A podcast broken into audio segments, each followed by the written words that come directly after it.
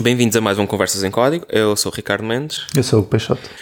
E hoje, uh, pelos vistos, vamos andar a falar de migrações uh, de JavaScript para TypeScript, porque ambos andamos uh, na luta recentemente com isto. Queres contar um, um bocado da, da tua luta?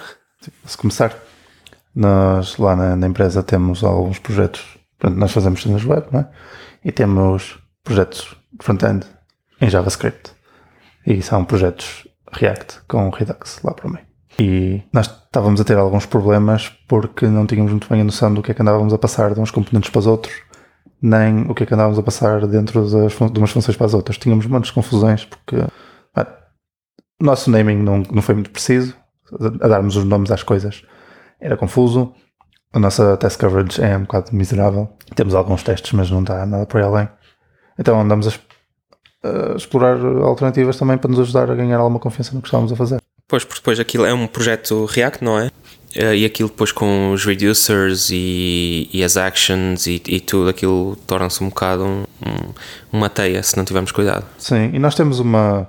Aquilo, uma parte muito grande é, é uma espécie de um formulário. Tens vários formulários que podes preencher e depois cada formulário tem um conjunto de passos e cada passo tem perguntas e cada pergunta tem vários campos e as nossas ontologias estavam todas confusas e às vezes passávamos uma cena torta e estava estranho. E também queríamos experimentar um bocado de TypeScript para, para experimentar. Então nós temos dois projetos de front-end, duas aplicações, uma grande principal que toda a gente usa, uma mais pequenina que é usada por, não por tanta gente. A grande é pelos utilizadores, a pequenina é pelos clientes. Ou seja, os clientes vão à pequenina e depois os seus utilizadores usam a, a aplicação grande. É assim um género de back-office? Sim, mais ou menos, sim. Então tem muito menos tráfego essa e muito menos volume de pessoas e de problemas e até de código também é muito mais pequenino. E nós decidimos começar a fazer experiências nessa, nessa aplicação mais pequenina. Pois é um, é um bom sítio porque é, é como estás a dizer, não é? É, é pequeno o suficiente para conseguires mexer eh, em tempo útil, mas eh, tem algum risco associado, então também não, não podes javardar assim Sim. à maluca. Não parece inútil estar a mexer naquilo, não é? Porque é de facto usado. Enquanto a, a outra é, é uma tarefa muito complicada de começar. Principalmente nós não sabemos, não conhecendo muito bem TypeScript, não queremos começar logo pela, pelo monstro mais complicado. Uhum. Tivemos a sorte de, durante o verão, ter lá alunos da Faculdade de Engenharia a estagiar connosco. E eles estiveram integrados na nossa equipa e tiveram a fazer algumas tarefas. E uma das tarefas que, que eles tiveram a fazer foi fazer a configuração de TypeScript no projeto para nós depois, quando quiséssemos, podermos já ter a base, não é? Ou seja, tirar-nos o grande obstáculo do caminho. Porque normalmente tens aquela energia da ativação inicial, é? que é difícil de começar a fazer as coisas porque não tens nada onde trabalhar. Sim, e ah, é preciso mexer em webpacks e as dependências e. Sim, e é sempre uma chatice. Então eles começaram por fazer isso e eles estiveram lá até uh, final de agosto, início de agosto. Talvez seja início, já não tenho certeza. Já foi há algum tempo. E o, o pull request que eles fizeram ficou lá a marinar. Nós não chegamos a fazer merge imediatamente porque ainda estávamos em algumas discussões na altura de o que é que queremos ligado, o que é que queremos desligado, onde é que pomos o, os types, se fazemos um types.ts e tiramos tudo lá para dentro ou se espalhamos pelos ficheiros correspondentes. Então aquilo ficou um bocado, uh, não sei muito bem.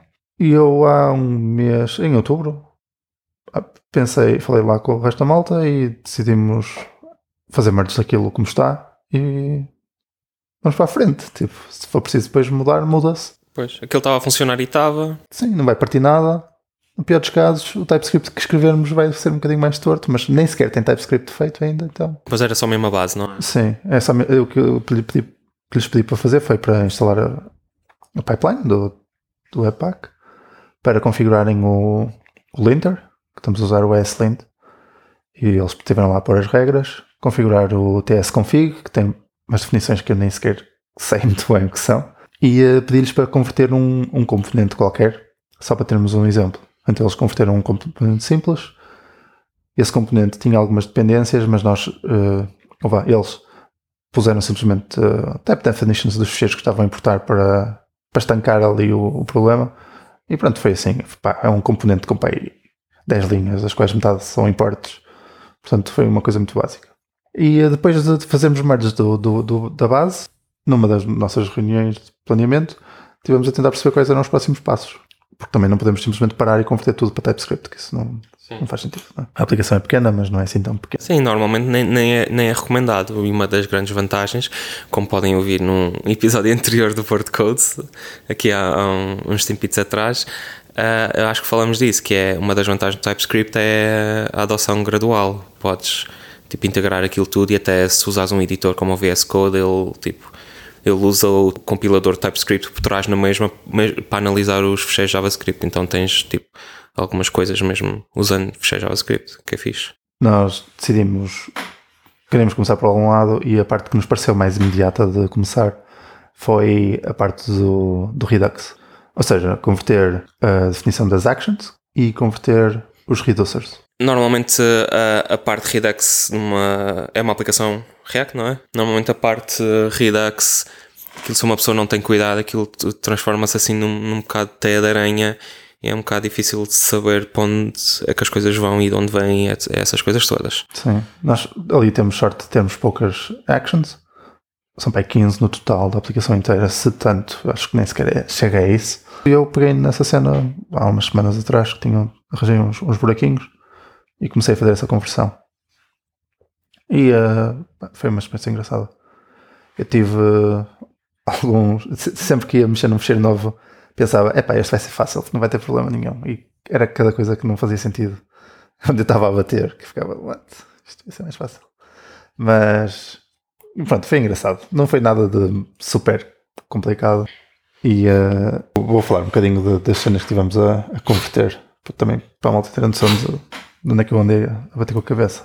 Uh, a primeira parte, é, pronto, como eu estava a dizer, nós temos os reducers e as actions. E a parte das actions, o que eu quero dizer é os action creators, que é construir o, o objeto action com base nos parâmetros quaisquer.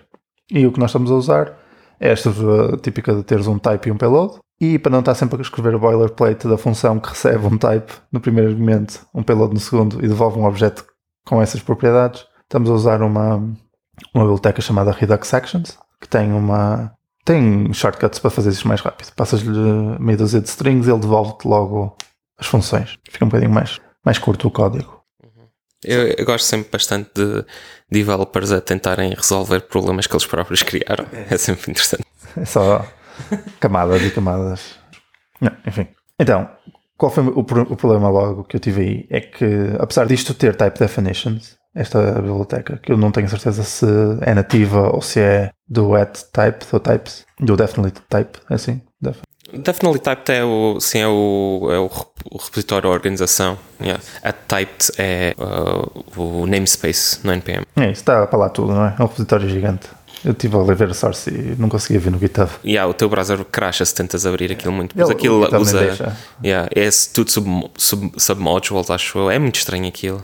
Yeah. Estive para lá a ver e o, o, meu problema foi que os tipos daquilo são muito genéricos.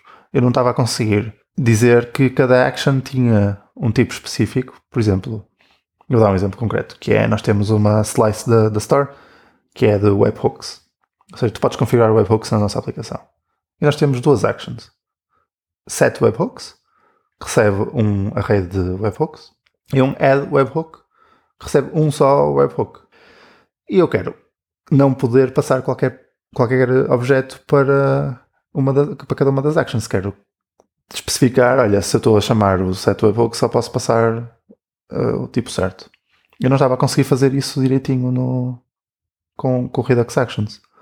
Então acabei por mudar para outro helper de, de Action Creators, que é o Type Safe Actions, que tem algumas vantagens, que é, além de os types, os Action Creators em si, tu podes especificar com tipo generics, metes lá o tipo da função, fazes uh, create action, passas-lhe a constante, fechas parênteses, metes os, os angle brackets, metes lá o tipo e mais uns parênteses à frente e ele cria-te a cena.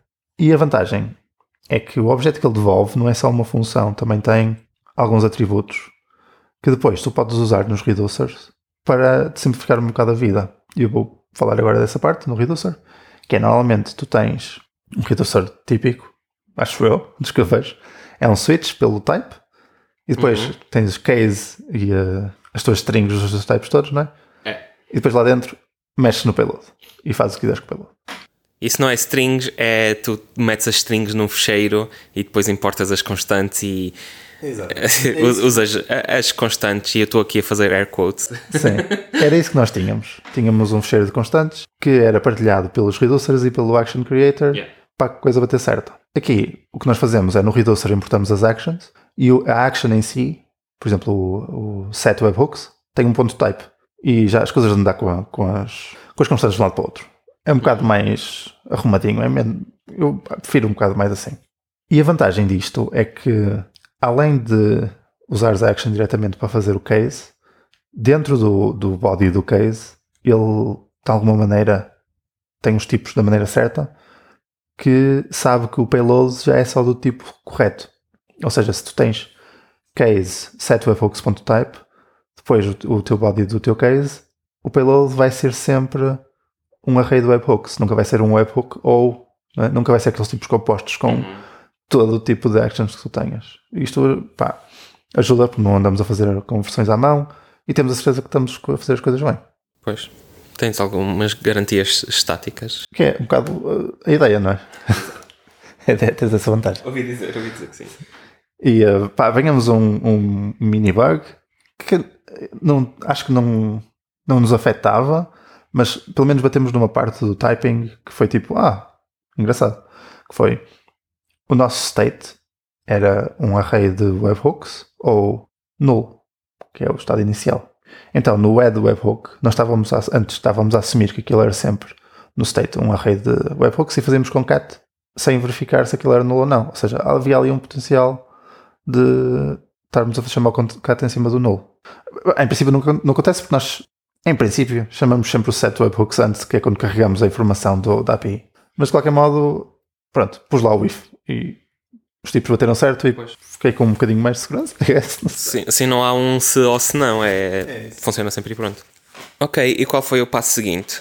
Uh, depois de termos essa parte, eu entusiasmei-me e con- continuei a converter coisas.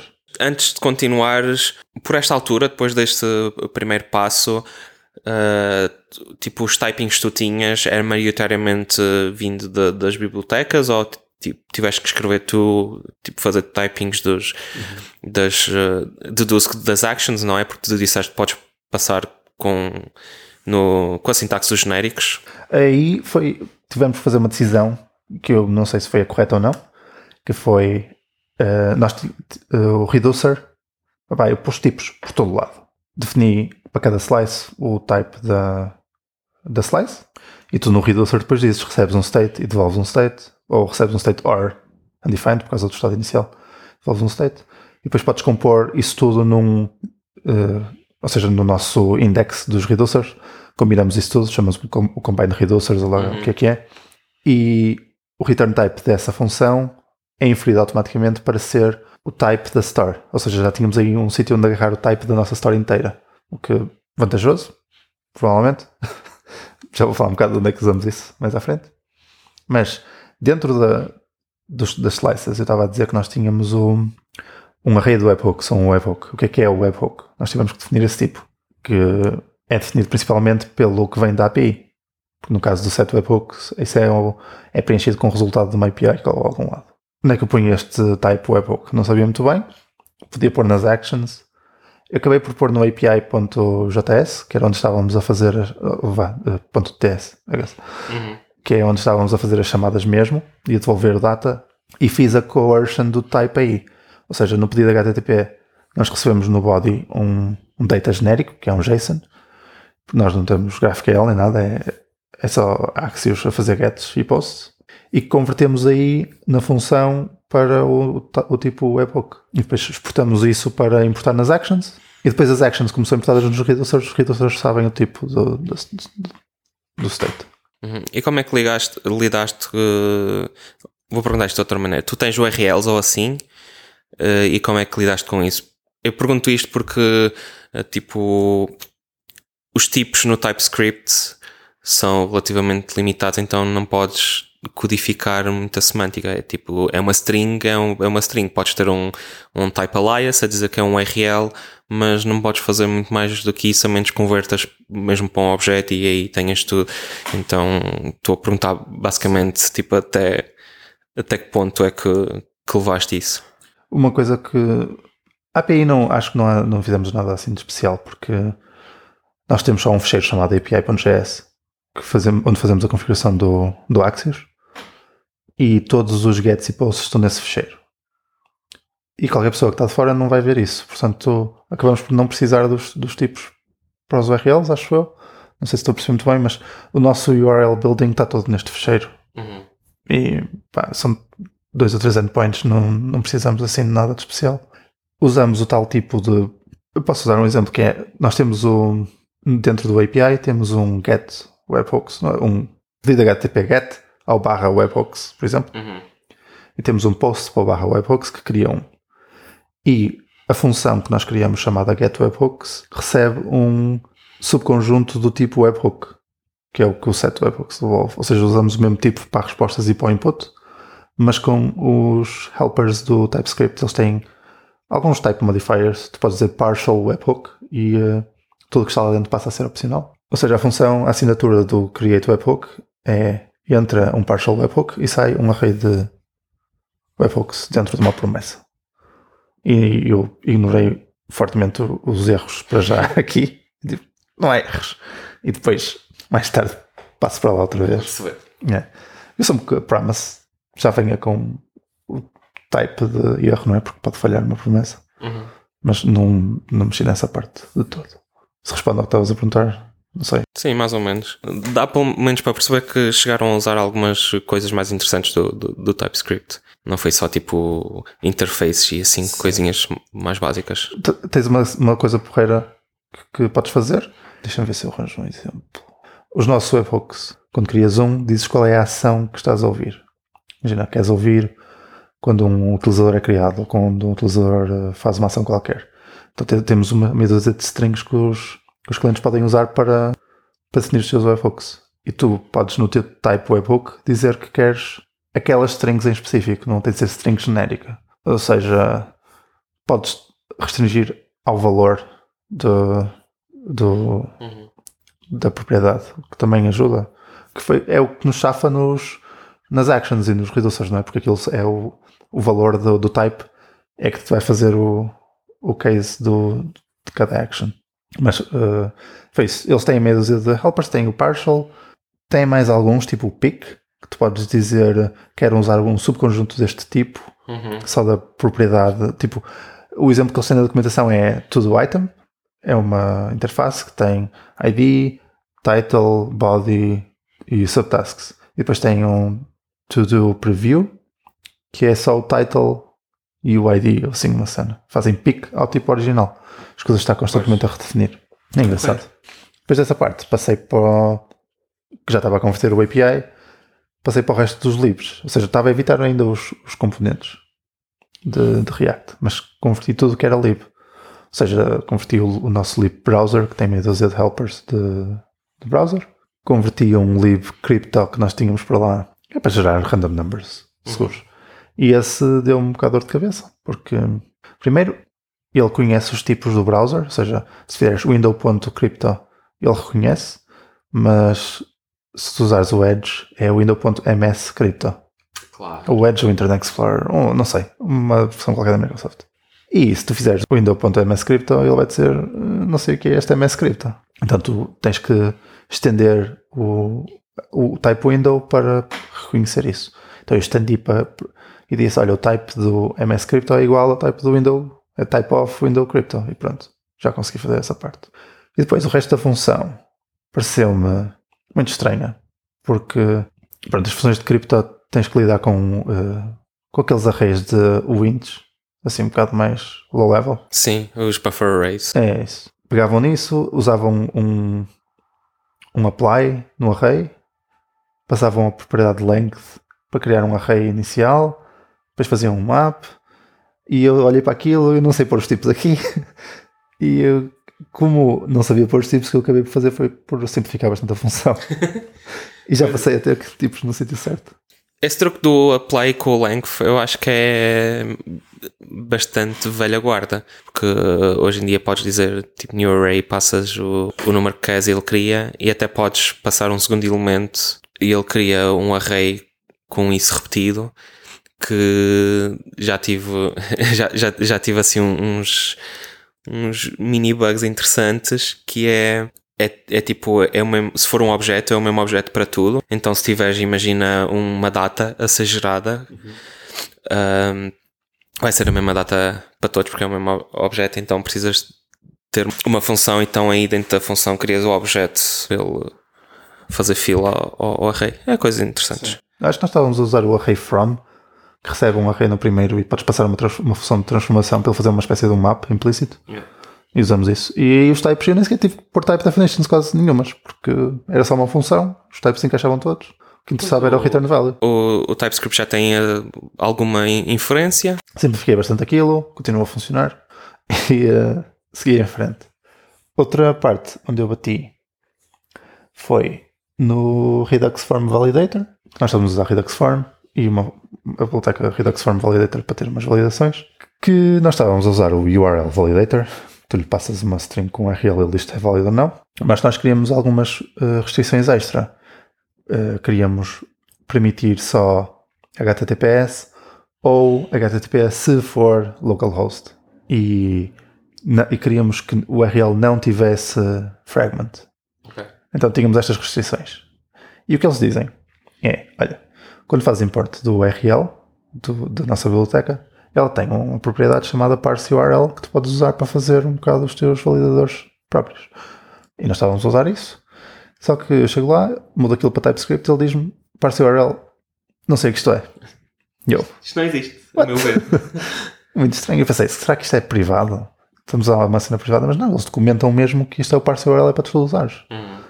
E eu fui ver o type definition e não tinha lá nada, nada, nada. E pronto, eles Esqueceram-se, I guess. Não, não encontraste nenhuma discussão que desse assim um bocado de luz sobre o assunto? Não vi nada.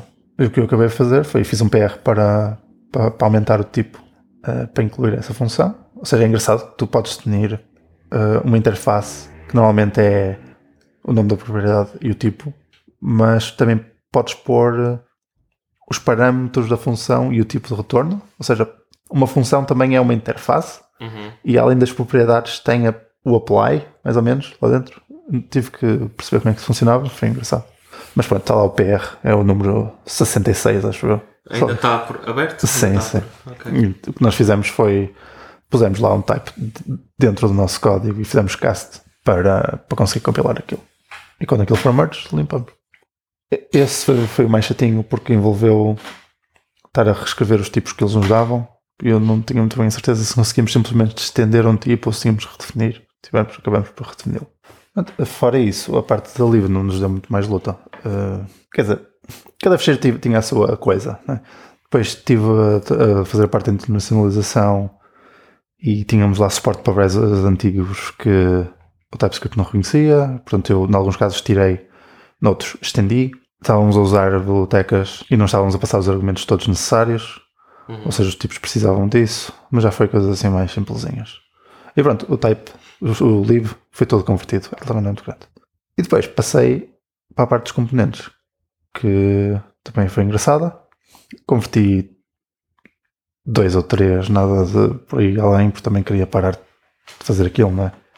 A ideia era ser só o Redux e eu já estava a esticar um bocado. Também foi interessante, porque, na, como estava a dizer, temos Redux, então estamos a usar uh, Compose e Connects e essas cenas uma de props para termos o componente que só usa props e depois em baixo é que fazemos a ligação à store e às actions.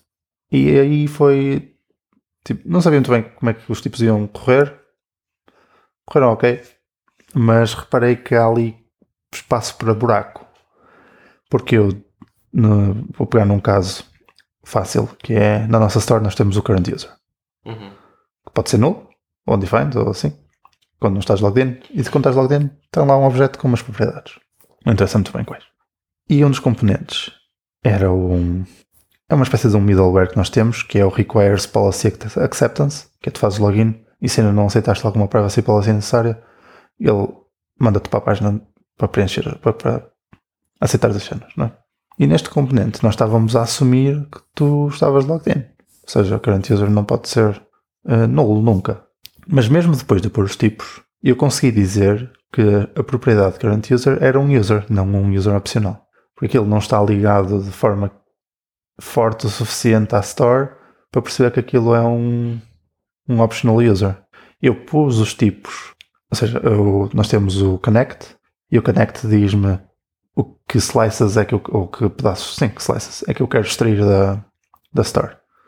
E essa função eu pus lá o tipo, dizer app state, que é o, state mesmo da app, e ali o user é opcional.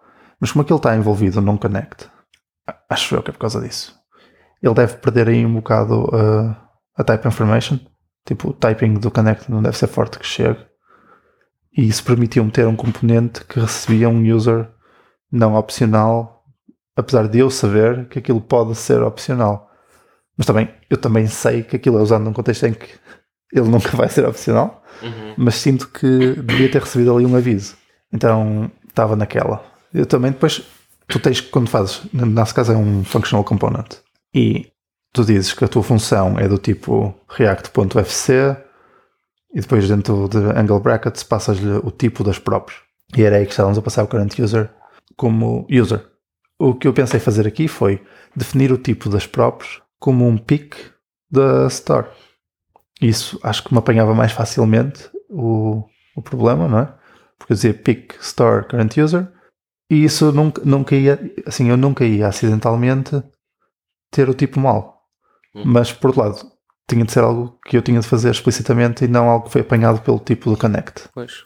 Podes, se tiveres muito, muito interesse, podes sempre fazer um, uma reprodução pequenina e mandar para o pessoal do TypeScript, que eles costumam ser bastante responsivos. Eu não acho que seja o problema do TypeScript. Eu acho que o problema é os tipos do, do Connect devem ter lá para lá uns Anis lá metidos que fazem com que essa informação seja perdida. Porque não sei, não é? Não sei. Eu pus os tipos onde ele pediu na altura, pus os tipos no Compose, que é do Recompose, que basicamente recebe um. transforma-te um componente que só aceita próprios, nunca aceita menos próprios porque as outras são injetadas pela Store. E eu nesse disse: olha, o de input é próprios e o de saída é sem próprios. E isso encaixa, encaixava bem. Ou seja, se eu mudasse depois o componente que lhe passava, ele queixava-se. Mas depois dentro do Connect ele já não estava a avisar-me. Portanto, eu se calhar vou, tenho que experimentar um bocado mais aí para perceber como é que posso pôr a safety no sítio. E também não sei muito bem como é que depois eu vou fazer para, pelos tipos, ele saber que naquele contexto ele nunca vai ser nulo, é precedido por um protected. Portanto, há aqui. Eu quero fazer uma coisa para depois aprender como é que é desfaço também. Sim. É um bocado confuso. É. Vai ser um. Assim, um, um buraco interessante. Eu aí parei, disse: pronto, está bom, metem prod, vamos embora. E fiquei por aí. Ok. Um, a minha experiência foi relativamente diferente porque eu comecei a trabalhar numa aplicação Ember.js que aquilo está a usar o preview do Octane, que é a próxima edição do Ember, que tipo permite muito mais facilmente usar o TypeScript, porque historicamente o Ember tem o seu próprio modelo de objetos, que é o Ember Object, mas com o Ember Octane eh, muitas partes da, do Ember em si ou suportam a classe, a, a sintaxe de classe normal do, do JavaScript, ou usam mesmo uh, tipo objetos nativos, o, um modelo de objetos nativo. E então eles além de estarem a usar uh, o Ember Octane com essas, com essas sintaxes, estavam a usar também o TypeScript, que há uma comunidade que é, acho que no, no GitHub é Typed Ember, que é o, entusiastas do TypeScript e são bastante, têm sido bastante ativos, uh, porque isto aqui há uns anos atrás, uh, quando o TypeScript começou a ficar assim mais um bocado na moda, haviam dois ou três uh, pacotes diferentes de tipo Ember TypeScript mas nenhum deles era mantido. Aquilo foi tipo projetos de fim de semana e depois ficaram para lá. Então eu tive a, a contactar os autores e tipo, ok, vou juntar isto tudo, mas não percebia nada daquilo. Depois, eventualmente, bastante tempo depois, alguém disse: oh, Não, não, olha, eu uso TypeScript e tenho bastante interesse, então, tipo, eu, yes, obrigado.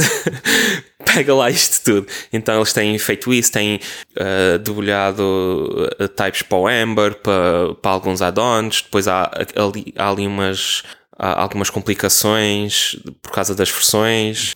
E, e, tipo como é que eles gerem as versões e incompatibilidades entre algumas coisas e, também no início o TypeScript ainda não estava exatamente tipo à altura de, desses desafios todos, então foi muito interessante. Mas basicamente eu peguei nesse projeto e a minha tarefa era escrever testes, porque aquilo tinha sido feito uh, assim um bocado à pressão e não havia um único teste.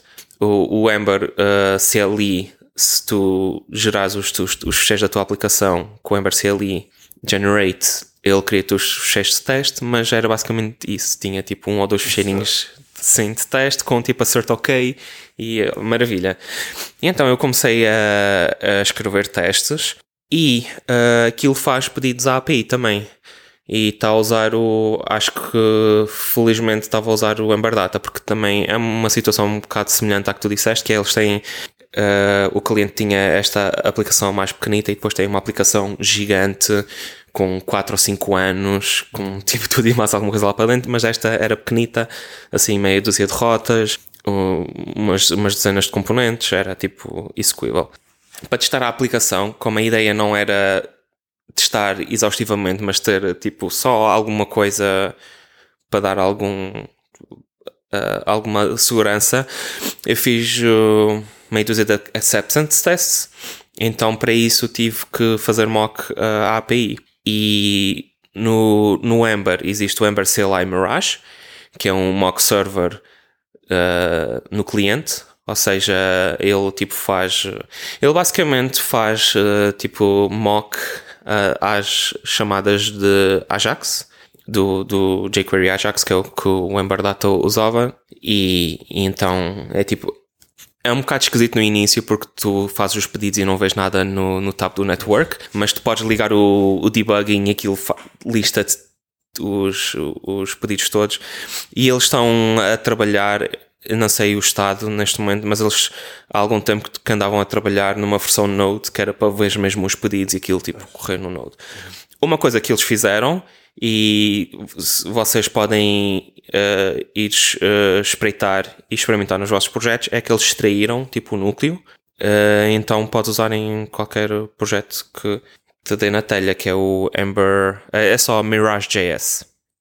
e pronto, é uma biblioteca bastante popular, mas ainda não tem type definitions, porque a comunidade no geral ainda não concordou de qual é a melhor abordagem. Então o que o pessoal faz é nos seus projetos fazem, metem lá as type definitions como se fosse como se fosse do, do model.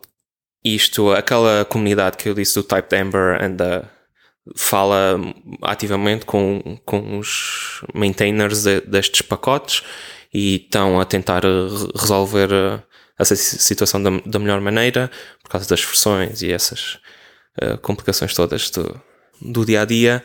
E foi quem me ajudou a, arrancar com isto, porque eu instalo isto, adiciono nos testes, que é muito fácil porque só tenho que fazer um import e setup Mirage lá dentro do, do QUnit, que é o que o Ember usa out of the box.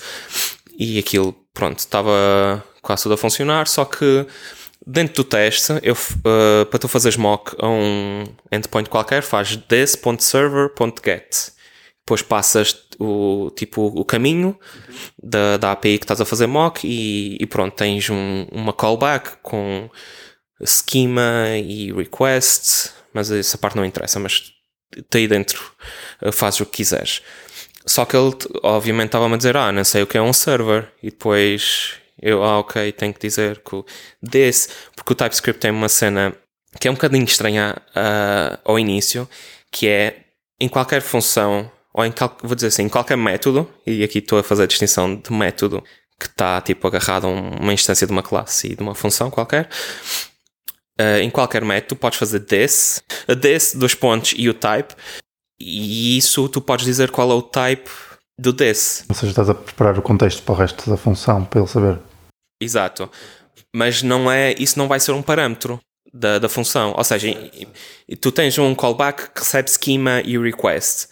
Tu fazes desse dois pontos e tipo o teu, o teu, teu interface, mas a tua função vai continuar a receber só dois argumentos. E isso foi um bocado estranho ao início. Uh, por um lado, por outro, uh, eu já estou habituado de, de, Rust e de outras linguagens que é, que é assim que funcionam. Nos, nos structs do Rust também é assim que dizes tipo que é um, um método do struct e não uma função. É como no Python também recebes o self como primeiro argumento. Exato. Pronto, e então eu tinha, comecei a, a, ter esses desafios todos e eu fui ao canal no Discord do Ember, o canal de TypeScript, perguntar: é pessoal, uh, não há aí umas type definitions uh, que se possa usar? Uh, como, é, como é que vocês fazem? E algumas pessoas responderam, e uns que estão a usar TypeScript como. estão a usar bastante TypeScript, e já acho que, que, que estou a dizer isto. Tem uma. O projeto deles é open source, então olha, podes ver aqui podes tirar ideias. Só que eu abro aquilo e são tipo fecheiros e fecheiros e fecheiros de TypeScript. E depois o Mirage, como funciona, é tu tens um schema que é, tem uma base de dados que é em memória. Uhum. E então tu fazes tipo uh, server.db ponto e depois o nome do modelo. Se tiveres 20 modelos, tens 20 propriedades e depois também tens alguns uh, métodos acessórios para, para ir buscar, para filtrar, para ir buscar todos os tipos independentemente. Tens assim algumas coisas. Então, eles em TypeScript faziam uma registry onde tu podias, tipo, automaticamente registar os teus modelos para depois quando fizesses tipo schema get ou lá fizesses os mocks ele sabia tipo se era um modelo válido ou não e ajudava no tipo isto é excelente para o autocomplete e assim porque tu fazias tipo ponto e aparecia os tipos corretos e, e tipo isto para mim era, era um bocado magic e eu eu comecei tipo pela parte de cima e os comecei a copiar os fecheiros. Inicialmente tipo copiei tudo, mas acho que era uma versão diferente do Ember CLI Mirage, então tipo, tive que começar a, a, a mudar o, a forma de, de, algumas coisas, tipo e a estrutura. E depois decidi, não, isto, isto é demasiado, isto é espetacular, tipo, basicamente teres um registry em que os modelos que são fecheiros, tipo, noutra pasta qualquer, registram automaticamente e depois aquilo funciona tudo. E tens autocomplete e tens type checking, etc. Então fiz, opa, fiz o mais simples e, por exemplo, uh, o server do Mirage tem get, post, put, patch e depois mais uma data de cenas. E eu, não, não, não só tens tipo, eu só preciso do get e do post. Pá, é isto. E então fiz aquilo tu podes ter, acho que é types, a pasta, tens types e depois lá dentro tens o nome da, do pacote e o TypeScript, entre aspas, sozinho consegue ir buscar as coisas todas. Então, pronto, tive só a fazer um bocado mirror da estrutura do próprio add-on, uh, ou vá dos imports, porque tipo os módulos JavaScript não são propriamente reais ainda, apesar de já existir tipo implantações não são provavelmente reais, então tinha que fazer match à estrutura dos importes e, e, e pronto, olha, foi muito engraçado. São bastante limitados, eu depois, conforme fui fazendo mais testes, tive que mudar um bocadinho e especificar algumas coisas. Tive que fazer lá uns extends, uh, por exemplo, ao, ao, contexto do, do teste, porque tu em QUnit tu tens um describe e passas um, um callback esse describe, e depois tens test. E o describe e o test são métodos que importas. Mas depois, dentro do test, tu recebes um assert e, e pronto, usas esse assert, tipo o test, uh, tens o nome do teste e depois uma callback. E a callback do test recebe o assert. Uh, e então eu tinha que dizer que o contexto do teste que eu estava a estender o contexto do teste para incluir os types do server, porque eu fazia this.server e acho que no assert não tive que mudar porque eu para alguns testes eu usei o QUnit DOM, que é outro pacote do pessoal do Ember que mete aquilo mais bonitinho em, uh, em vez de usares tipo document query elements e depois ponto igual a não sei o que, fazes uh, assert.dom, passas o selector e ponto has class e ele faz-te com mensagens bonitas e assim. Mas pronto, foi, foi interessante porque tive assim o contacto, tipo full contact com a complicação do TypeScript, mas depois eu, não, não, não, não, vamos fazer aqui uma coisinha mais simples e, e pá, e resultou. Começar pequeno. Yeah. Acho que consegui não ter Annies, porque no início até pus tipo Annie para as respostas de, das APIs, assim, Annie, pá, não me estou para chatear com isto, mas depois, não, não, ok, vamos. Agora que já tenho o, o grosso feito, vamos eh, aqui afinar um bocadinho. Agora falaste nisso, eu nos testes não, não mexi. Ficou tudo em JavaScript. Nem, nem pensei muito nisso. Sempre andar para a frente. Também depende muito do, do tipo de testes, não é? A maior parte dos testes nós temos muitos de snapshot. Se tu estiveres a, a, meter tipos na, na, infraestrutura, também não estás assim a ganhar tanto. Acho que o, o código lib é mais, é mais importante nesse aspecto. Nós acabamos com um. Pus um any, que foi. É um shit, porque são vários, mas vamos dizer que é só um. Acho que no, na resposta do Axios eu criei um type chamado HTTP Response para me fazer wrap à Axios Response porque quando passas a Access Response tens que lhe espetar um tipo e eu usei um any e depois uso sempre o HTTP Response para fazer o cast, porque eu estou a fazer os casts à mão porque não tenho muita hipótese, não queria estar a especificar tipos por, por pedido, então pusei esse any e tive por lá o ESLint Disable, porque nós temos isso uhum. desativado. Tivemos outra chatice também agora que estiveste a falar, que eu já não, acho que não tinha Annies, mas foi, nós além das actions temos thanks então, o tipo disso doeu um bocado. Porque nós estamos a forçar as funções terem, temos que especificar o return type. Não, não sei porquê, mas é isso que temos no nosso ESLint. Já não sei qual é o, o motivo. E um action creator, nesse caso, recebe os parâmetros e devolve um thunk action que tem quatro tipos parametrizados. Um deles é o upstate, o outro é um user data que eu nem percebi para que é que servia, o outro é o return value e o outro já não me lembro. Ou seja, tem para lá uma type definition super estranha e eu tipo fazer uns aliasing àquilo para não ser tão complicado. Sim, funções, funções e call, callbacks principalmente. Também era a parte que eu estava a ter um bocado mais dores de cabeça e daí ter decidido simplificar aquilo. Aquilo ainda por cima é uma função que devolve uma função. Ou seja, fica um comboio de tipos do caraças. Depois comecei a em max length das linhas e foi Sim. um pequeno filme. Sim, o bom é que tu podes fazer uh, esses tipo aliases ou, ou fazer as partes e depois juntar tudo. Dizer, ok, esta função tem este return type e depois o return type é outra função. E, é, mas o, a maneira de fazer, de tipar uma função é estranho porque é, tu basicamente escreves, é tipo, não é Lá está, é, a sintaxe é estranha porque nem estás a invocar nem a declarar uma mensagem. É só quase tipo a assinatura e depois é tipo um body vazio. É muito estranho. Ah, eu não pensei, eu não pensei nisso. Eu, eu fiz, faço inline na definição da função.